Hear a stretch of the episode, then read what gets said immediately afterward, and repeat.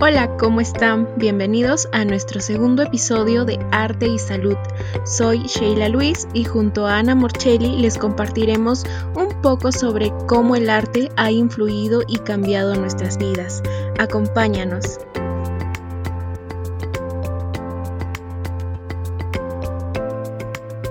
El arte desde siempre ha estado presente entre nosotros, desde la prehistoria, con las pinturas rupestres, y así ha ido evolucionando en las distintas épocas, porque el hombre desde siempre ha sentido esa necesidad de expresar lo que sentía o pensaba, sacar un pedacito de su ser y transformarlo en arte. Para nosotras en especial, el arte ha tenido y tiene gran impacto en la vida de las personas. No solo es una cuestión artística, va más allá de eso. El arte te puede ayudar a tranquilizar tu ser, te relaja y ayuda a conocerte a ti mismo, expresar lo que sientes como el artista que eres, porque lo eres y desde siempre lo has sido. Hoy te invito a seguir y a no renunciar, a pintar tus miedos, a ponerle color a tus temores, descansar y aceptarte tal y como eres. Ama el arte que llevas dentro, no a ti haciendo arte. Hola Anita, ¿cómo estás? Es un placer poder compartir este espacio contigo y con todas las personas que nos escuchan. Hola Shay, hola a todos. Estoy muy feliz de poder hablar hoy sobre este tema tan importante que personalmente a mí me ha marcado mucho. Poder compartirlo entre ambas va a ser muy favorable, ya que en estos últimos meses de cuarentena, cada una por su parte ha tenido una mayor conexión con el arte. Así es, Anita.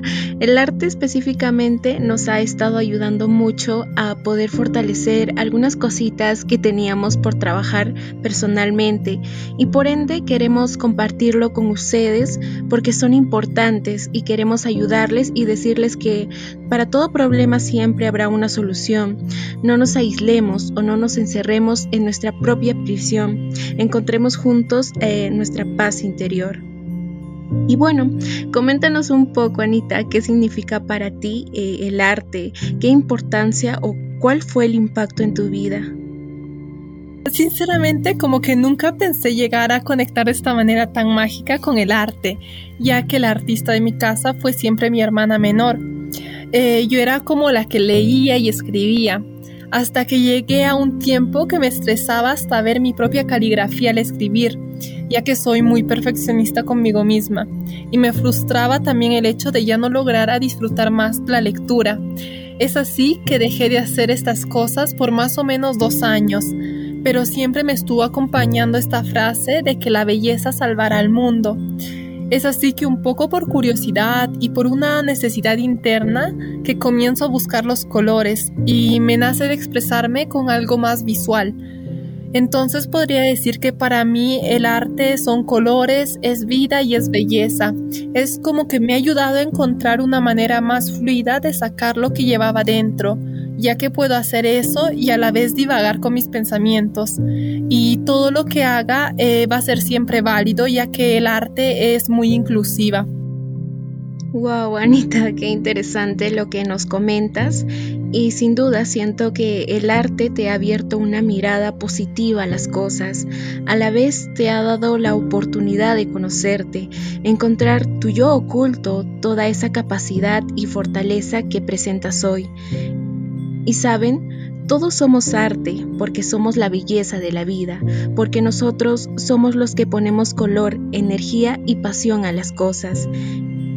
Y bien, sí, siguiendo con las preguntas, curioseando un poco más acerca del impacto que tiene el arte eh, para Anita, coméntanos, eh, ¿en qué momento sentiste esa necesidad de poder expresarte con el arte o cómo fue esa conexión? Fue hace más o menos tres años cuando empecé este ritmo de vida de estudiante universitaria. Eh, no estaba acostumbrada a estar sentada por tantas horas en el mismo lugar y además después de muchos años regresé a vivir a la casa de mis padres. Y todo esto me hacía sentir muy encerrada y frustrada. Era como que no lograba ver el gusto de la vida, podría decir que fue una temporada muy gris y monótona al comienzo. Y es así que decido buscar maneras de sacar algo de color de todo este trance que estaba viviendo. Y comienzo a experimentar un poco en mis tiempos libres, libres y todo comienza a fluir. Y creo que como a muchos el tiempo de cuarentena nos ha permitido conocernos aún más en las cosas que amamos, un poco para ocupar el tiempo de encierro y para mí ha sido como que una manera de escapar de todo lo que estaba sucediendo allá afuera ya que me esta incertidumbre me, me estaba haciendo mucho daño. Sí, Anita, muy interesante lo que nos comentas y bueno, es que a veces nos encontramos en situaciones complicadas, difíciles o nuevos y no sabemos qué hacer o en quién acudir. Suele pasar muchas veces, pero me alegra que el arte te haya ayudado en ello, que te haya podido dar esa tranquilidad y relajo que necesitabas en su momento. Y es que por cualquier expresión artística, uno se siente liberado de aquellas ataduras y pesos que, se nos genera o encontramos en el camino. Es una forma de liberar tu mente, abrir paso a algo reconfortable. Te ayuda a darte cuenta de las habilidades que posees y de la capacidad que tienes. ¿O no es así, Anita? A ver, siguiendo, bueno, con esta charla tan interesante, coméntanos. El arte es muy variado, existen diversas expresiones artísticas y bueno, coméntanos cuál es la tuya o cuál es tu estilo. Considero que mi estilo son los mandalas, aunque aún tengo mucho por perfeccionar y pulir, eh, siento que aún debo de darles vida y más sentido, ¿no? Comenzaron como garabateos de nervios y estrés en los bordes de mis apuntes de la universidad y poco a poco es como que fueron tomando forma, convirtiéndose en dibujos circulares con patrones y mm, yo ya tenía un poco de conocimiento de los mandalas, pero los míos siento que nacieron de manera muy natural y casi involuntaria. Y creo mucho en el dicho que dice que lo que necesitas siempre encontrará la manera de llegar a ti. Y los mandalas llegaron a acompañarme en un momento muy difícil. Entiendo, Anita, qué bonito lo que nos compartes y en serio es muy impresionante ver el avance y el impacto que ha generado en ti el arte y el empeño que le pones, por cierto. El mandala llegó a ti no solo para relajarte, sino también para poder expresarte y a la vez para que te enamores de lo que tú haces y lo disfrutes al máximo. Y con ello cuidas tu salud mental, cero estrés, cero cansancio y más ganas de vivir y experimentar y descubrir eh, qué más puedes hacer. Bueno, aprovecho también eh, el comentario eh, que sí, en efecto, a veces la universidad llega a estresar o llegamos a sentirnos muy nerviosos y tristes. Bueno, no pretendo eh, espantarlos, no, esa no es mi intención, pero sí.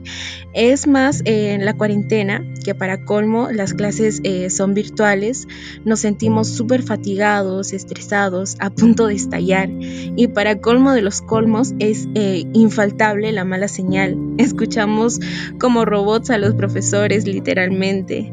Eh, bueno, en estas ocasiones siento que mayormente tendemos a, combinar emociones o nos sentimos incapaces de poder lograr algo.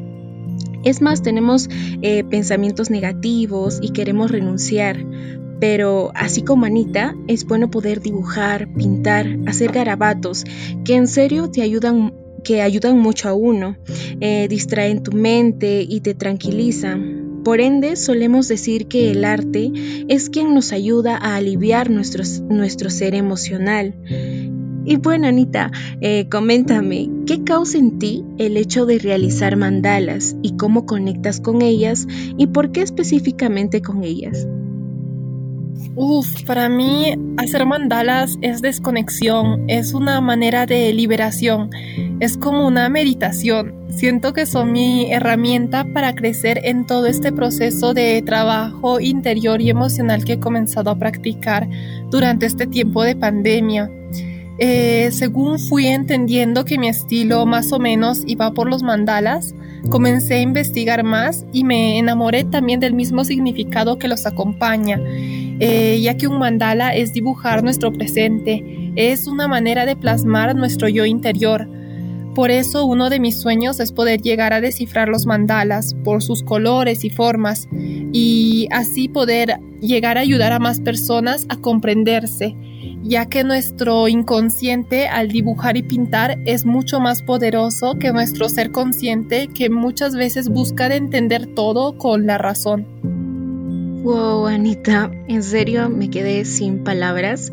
Eh, esto quiere decir que has explorado más a fondo esto y mira, ya encontraste una razón muy buena por la cual seguir. Tú quieres ayudar a las personas eh, con ello también y eso eh, es muy genial experimentaste algo y lo quieres compartir con las personas y eso habla muy bien de ti. Eres muy buena persona y muy talentosa, por cierto. Siento que lo vas a conseguir eh, todo porque tienes esa voluntad, al igual que ustedes, los que nos están escuchando ahora. Si ustedes buscan mejorar, créanme que lo van a conseguir porque ustedes son capaces, capaces de salir adelante, abrir sus puertas y enfrentarse a la vida, adelante con ello.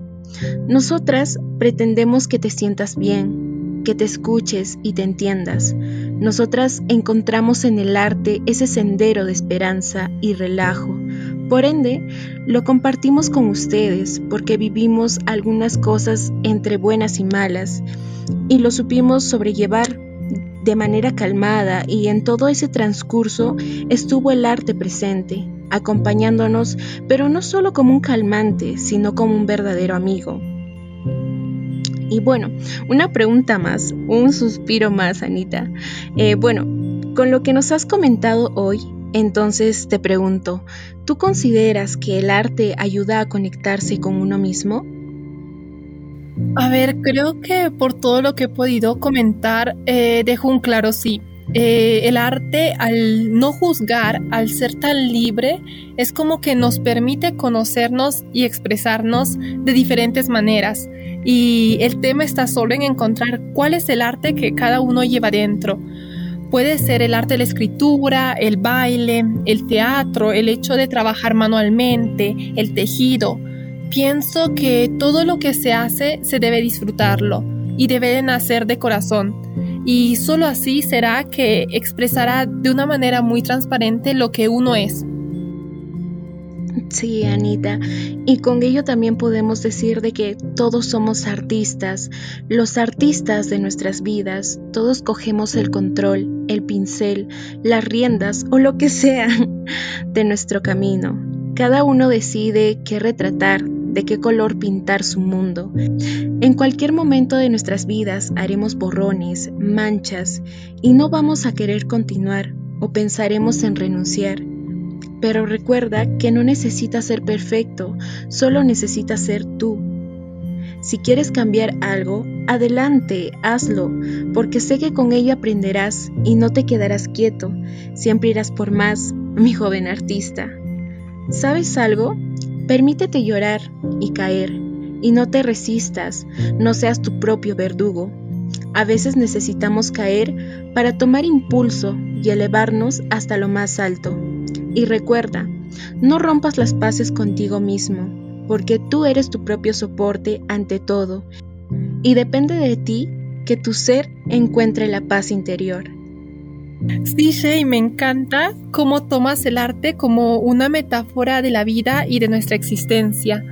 Nosotros, como seres individuales, somos ya arte y nuestra vida depende solo de nosotros hacer que al final sea una gran obra de arte de verdad. Sí, Anita, me encantó mucho poder compartir este espacio contigo y con ustedes. En serio, muchas, muchas gracias por escucharnos y permitirnos compartir esto con ustedes. Recuerden siempre que son muy importantes mis jóvenes artistas y siempre persigan sus sueños. Nos despedimos gratamente con un fuerte abrazo. Cuídense. Hasta un próximo episodio aquí en Arte y Salud con Ana y Sheila.